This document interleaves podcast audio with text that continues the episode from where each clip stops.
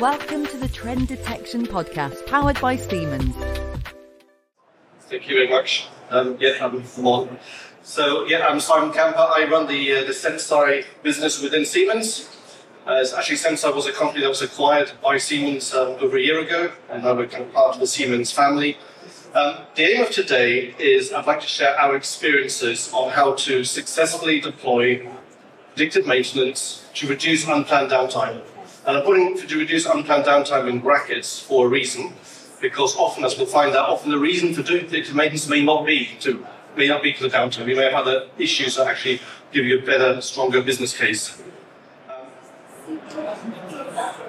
So in exchange for me sharing our experiences that go back, go back over 10 years, uh, I will now and again plug the Senseye product, um, but not much. Most of it will be on our experiences. Um, and just to be clear, Senseye is a cloud-based AI predictive maintenance tool that helps you reduce unplanned downtime, helps you meet your sustainability targets, helps you reduce your spares, etc. Um, and that's Senseye, right? So I'm going to show you a little bit about Senseye later, but mainly it's about uh, our lessons learned. Here's a quote you'll get from many sources. Um, just Google it and you'll get that, that quote. Four in five, so 80% of industrial IoT type projects, including predictive maintenance, are considered a failure. They don't scale, you do a pilot, you don't get a business case out of it. Um, and there's a lot of reasons why they fail, but you know, often it's they can't scale, technology doesn't work, and there's no business outcomes, right? So today, the essence of today is why. Why do so many of these deployments fail? And you may have tried predictive maintenance in your own site, or installation, and maybe it's failed as well. And you'll have your thoughts of why it failed. But 80% failure rate is high. Okay. And I'm going to use um, a product that we have, a sister product that we have as a platform to go through those um, lessons and experiences and, le- and failures, why they happen. And then the key message to take away from today is you've got to consider predictive maintenance as a journey of change. It is not a technology. You're not buying a PLC and dropping it into the factory floor. Right? It is it is a change. You're buying change. Change takes effort, it takes momentum, it takes people to change. It's not just technology. So we have this uh, this Senseye knowledge platform, if you like. It's a de- deployment methodology. I like to think of it as eight years of failure, because these are all the things we've learned over eight years of making mistakes. So we captured that in a deployment methodology, all the way from starting the deployment, the pilot, to scaling it to global sites. And each step we've learned is if we follow that step correctly, we will have a successful project at the end. In very simple, sort of think, simple terms, the, the, the, overall deployment methodology starts with you know, what you're going to do, how you're going to do it, start doing it, use it, and then scale it. Right? Those are the simple steps. Um, and I'll talk about each step and then talk about why there are certain failures that might happen during that step.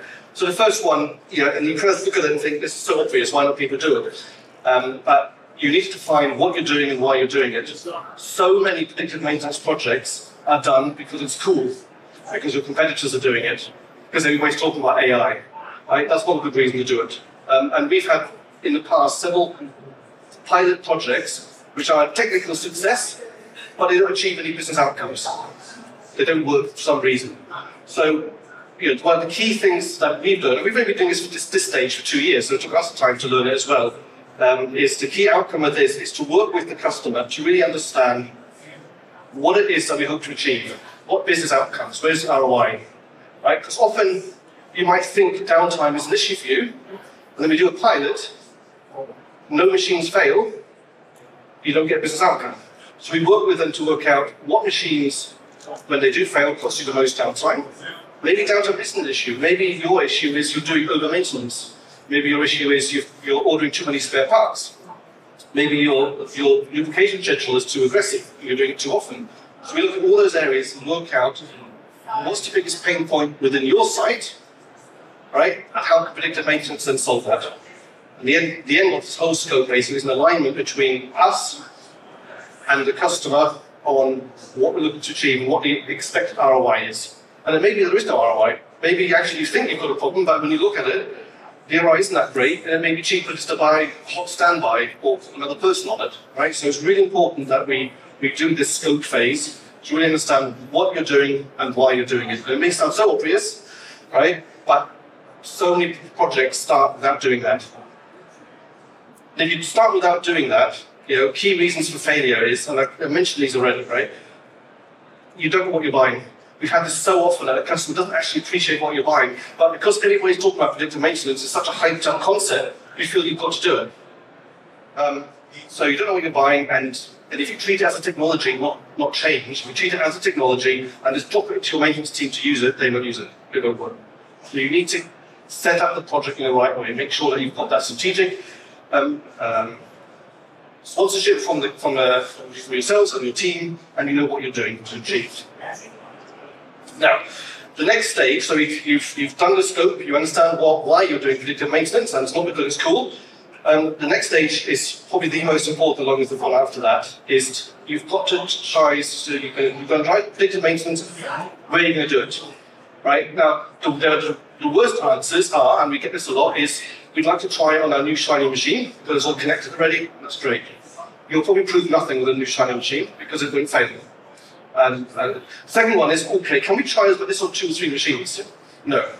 What again? What will you prove two or three machines? Unless you've got really poorly behaving machines, they're not going to fail. You're not going to get much of a business outcome. Right? So we always say you've got to start with a good scope of machines that have a genuine problem. Right? So that's a really key thing. Once you've understood the machines that you want to use as part of your initial deployment or pilot, then you've got to say, okay, what data is available that we can use um, to expose the health of those machines, to, to expose the data of those machines. And then you obviously do the ITOT integration, right? So those are the steps that we do. And often it's amazing how steps one and two are kind of ignored. You just connect your new machine or you just connect two or three machines and say, hey, let's see what happens. It's a fail. So get it, get it right. This is a very dummies diagram. You'll, you'll um, you'll appreciate this probably from yourselves. Most predictive maintenance solutions are cloud-based? Just because of the sheer power of AI that's required uh, in the cloud. There are some on-premise solutions, but they tend to be more kind of condition monitoring solutions. But the general data flow is you've got your machines, you get data out of the machines, it goes to an edge device or a line PC to do some pre-processing and washing of the data, um, and then you send it through the gateway to the cloud. So there's a key issue here. here is obviously you've got to talk to your IT guys to make sure that first of all cloud is okay, and sending some of your data from the machines to the cloud is also okay. So what happens um, at this stage, uh, in our experience, has, has, led to failure, right? Apart from uh, um, selecting the wrong machines. Often we get this a lot. Customers say, "Hey, you've got loads of data," and, and it's all inappropriate. You know, it's got to be the right data to expose the health of that machine you kind of say, well, we've got some migration data, let's use that. If that migration data doesn't expose health of the machine, it's no use using it, it'll fail. Right? So you've got to be really key to make sure you've got the right data before you start. Using the pilot to test if you've got the right data. Often, um, products require you to install their own hardware, their own sensors. Maybe they require you to buy new high fidelity sensors to work with that. And then that can then be, okay, that's just too expensive for us to do, so the project fails it's not cost effective to, uh, to do that deployment at that scale. Another key thing is we all know factory environments are really noisy, they're chaotic, they're dirty at times, right? And often things that look like they're going wrong, that's just normal business, right? So there's a lot of XOI called contextual data that we can use, maintenance events, for example, that can help enrich that data and make us understand better why a machine is behaving in a certain way. Okay. And then obviously IT integration, integration challenges um, are always a challenge. And for us as a company, before we joined Siemens, that was a big challenge because uh, that's not our, it's not our, our, gift. Siemens obviously has great experience and products to take the data from the machine all the way to the cloud. Now, a little bit of uh, again a plug for Senseye, um, you know, solution if you like. Why? How do we mitigate some of those issues? So one is that um, we don't require customers to install new um, sensors or hardware. Sometimes you might have a, the old machine that needs some retrofitting, but generally we, we use the data that's already existing on the shop floor. That might be in drives, it may be in PLCs, it may be a sensor, it may be from your process uh, management system. Um, and the key thing here is to get going quickly. Reuse the data that's already on your shop floor, that you're invested in, and bring that to the cloud, to Senseye. And the second thing that we do, we do, we want, I think we're the only product on the market that actually fuses not just taking machine data, but combines that with maintenance data and the expert knowledge of the maintenance person. And that's really key. And you'll see later when I talk about how you prevent over alerting. Um, that's a key thing that we do to help make that, uh, that data pool available to our analytics um, more enriched. Okay, so we've scoped the project, we've designed it, or, decided what assets we need, and we decide how we're going to do the IT-OT integration. The next step is we deploy it. This is probably the easiest step, assuming you've done the first two stages correctly, because they just execute. It's install any hardware if you need to, get the gateways opened up, um, and, and, get the right data in. So things that go wrong here are if you've not done the design correctly and you've got the wrong data going into the system, it's going to fail.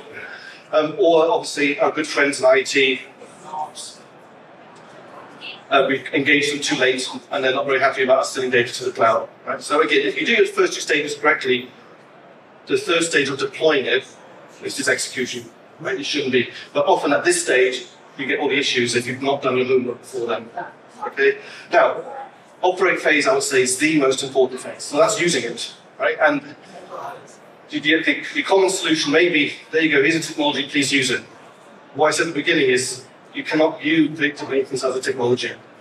It's a journey of change. It's change management you're basically buying. You're asking people to change the way they do their, their maintenance activities. You're asking them to be more proactive. You're asking them to uh, take extra time to use a system that can alert them in advance. And we found that if we just drop the technology into the shop floor, every single time would fail. Right? We all know maintenance staff are incredibly busy, incredibly um, chaotic at times because you've got so many things going on, and a little bit cynical as well, especially to all this high technology. Right? So it's key that you, you, and what we do in the early days to uh, mitigate this is we shadow our customers with our own condition monitoring engineers to make sure they're using the system correctly. Are they responding to alerts in a timely manner?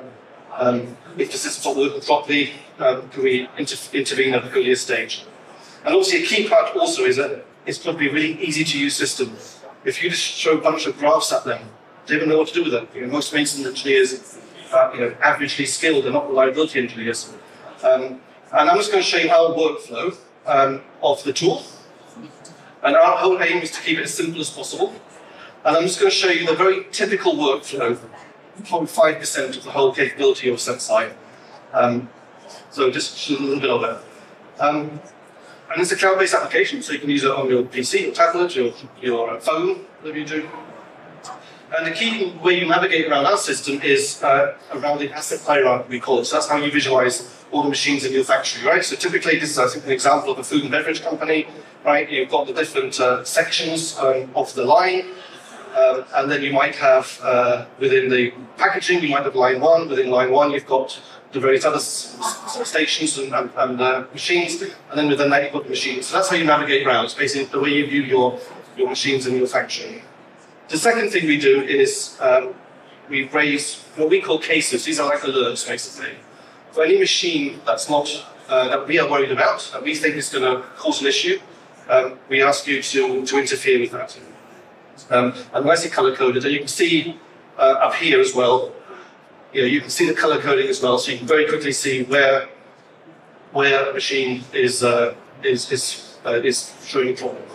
And then the last part of the navigation is these cases. So case is, is alerted um, uh, to the to the maintenance person. So the way it would work is the maintenance person starts their shift normally, so most of our customers use it, and at the beginning of their eight-hour shift, they will open up Senseye. Are there any machines in my area that need attention because the system's worried about their performance? In this case, you can see there's, there's two red, red ones. So what they would typically do, they would look at the case. And the case is, I said, is our version of an alarm. The case gives you a bit of information, right? It'll give you a little bit of the history of the health of that machine. So that top line is the health of that machine over time. So maybe it's been a very healthy machine for years and now suddenly it's failed. Or in this case, it's had a bit of a potted history of um, issues happening with that machine. We might give you the reason why it's failing, what is the actual fault mode, and, and potentially the um, remedial actions that you want to do. You'll also notice that um, you'll also notice that uh, we then give them one piece of one or two pieces of evidence that worry us the most. And this is a key of differentiator because, as I said, in a factory environment, it's a noisy environment, there's lots of things going on. If you just raise alert every time something unusual happens, that's just silly. These are all the unusual activities. You'd get 100 alerts just for this one machine.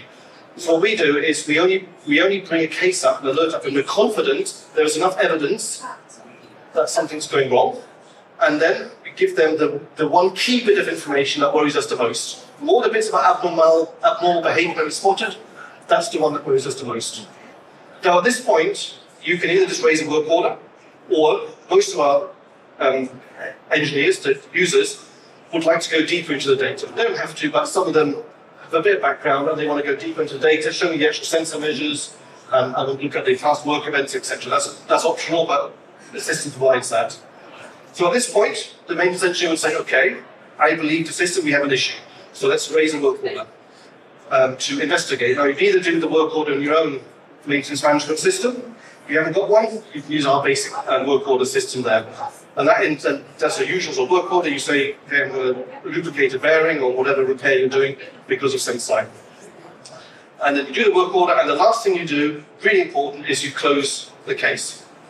Um, and this is really important for AI. You know, AI has a feedback loop, right? So at this point, you say, give a, a grading of, uh, you know, was a case raised for the right reasons or not?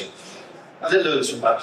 So, for example, a common uh, issue might be uh, morning, when you start your machines in the the oil is a bit thicker, there's a spike in current in, in various measures. That's normal. You have to be alerted for that. So if you get alerted by that, you keep saying, no, no, that's rubbish, we don't need that, you'll learn that that kind of behavior is actually expected and suppress any alerts. So really key. Okay. Now, so that's the operate phase. And I just gave an example of a, what I think is a quite intuitive, simple user experience to make sure those um, the maintenance engineers will adopt it. But the key reason for failure at this point, and it's probably one of the number one reasons for um, for predictive maintenance, kind of having a bad reputation, I said, 80% failing, it's a low adoption rate because you're dropping the technology in and nobody wants to use it, doesn't understand why you're using it, doesn't understand what business benefits you've got, and often the tool is too complex to use. You know, over alerting is another common issue with uh, predictive maintenance. And during this time as well, if you're not doing your homework properly before us and understanding why the hell we're doing this project, often at this point you realize there's no business outcomes. I'm using this tool to monitor my, my 10 robots. No robots have failed in six months, so what's, this, what's the system telling me? Nothing. Right? So that's another common reason of doing this pilot stage. You realize actually there's no value to the system because we've not, we're not wanting to write things or we're not trying to change the right things. Obviously, the last thing is we, we mitigate that with our knowledge platform. We try to make sure we're aligned at the beginning. But other things that we do to um, help us with low adoption is we record lots of KPIs.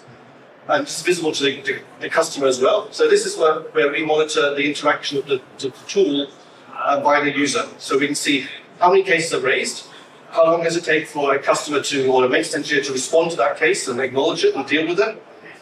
What's the ratio of good cases versus bad cases?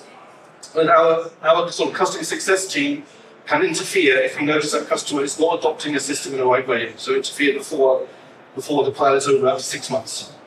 The second thing we, we surface are all the business outcomes. So you can see these business outcomes in the tool at any level, at the factory level or right down to a single machine. And the kind of KPIs that will automatically reveal, we have downtime avoided, see maybe uh, maybe it's for you carbon saved, maybe labour saved, maybe spare parts saved. Um, and that surfaces all the time, so you always see are we getting value from the tool? Key. Key for the CFO as well. Now the second uh, thing um, that is probably has the worst reputation is over alerting. A lot of condition monitoring systems and predictive maintenance systems bring so many alerts that it becomes useless. So I'm just going to ignore all that complicated stuff. I'm just going to focus on this. So uh, alluded to this before. So we have cases. Cases are our, our word for alerts, but cases are only raised if we're confident we've seen enough evidence from all the different types of things that might be going wrong that we that we come to raise a case. It's like a triage service, right? So you might get lots of anomalies thrown at the attention engine. That kind of goes around and decides at which point does my user want to be brought attention to this case, right?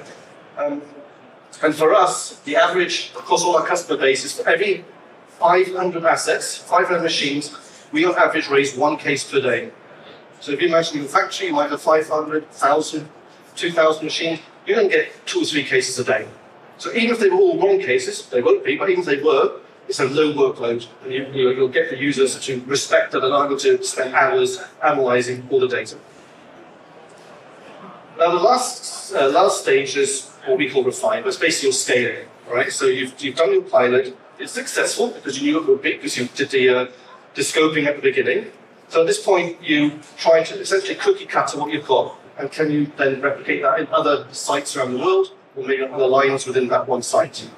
Um, at, this, and at this point, you know, we check that the, the data quality was correct, if we're making changes, we check off that the business outcomes were achieved. If they weren't achieved, why not? Did we do something wrong um, to do that? And do those business outcomes also apply to the other sites? One site may have lots of old machines with serious downtime issues, another site might be a nice new site, their issues over maintenance. So maybe different business outcomes that you want to achieve. So uh, the issues that we, we, we see here for, for failure is a common one is okay, it worked okay in the pilot, but the cost to scale this to all my lines is prohibitive because you ask me to spend, I don't know, 200 pounds uh, per machine for, for, to install a sensor. Or maybe it requires a huge amount of bespoke configuration uh, or software development to get it to work. Um, sometimes, and I would say probably half the time, technology doesn't work. It's not fit for purpose. It's, a, like a hyped up area. There's a lot of technology out there that's been branded as a predictive maintenance. Um, that's a common failure, it doesn't work. Um, and obviously, at this point, you know, you're scaling, and if you're still not clear on the business outcomes, you're not going to scale. Right? So, really be clear on what you're achieving there. So, for us, how do we mitigate some of these issues of cost to scale, for example? And this is really the whole reason we set up Senseye 10 years ago, is we need to be able to really cover an entire factory, all the types of machines there. We need to be able to add machines and support new machine types automatically. If for every machine you've got to do some manual work, you've got to create a model, you've got to get some data samples in, you've got to do some complex configuration at web scale, it would be too expensive. So the way to really make it scale is that any machine can be added to the system automatically. Right? Our customers self-serve. They add their own machines to the system without us being to help them. Right? So this allows us to go into a factory with 150 different types of machines and onboard them very quickly. Right? That's absolutely key that we automatically support these machines. The second one, and we've already talked about where we deployed this. Um, if you go to the website, you can see some logos and things. Uh, but you know, it's proven at scale. And I think if you're looking to deploy predictive maintenance you bring a bunch of different vendors in, you ask them for a referenceable use case of is it proven at scale? Not proven 10 machines, 20 machines. Is it proven globally across multiple sites with thousands and thousands of machines? And does it give you an ROI? Right, so that's a, that's a key factor to, to look into. Um, for information, our focus is uh, mainly discrete industries, so automotive, food and beverage, but also we do um, metals processing, things like that. So it's our sort of key sweet spot areas. So,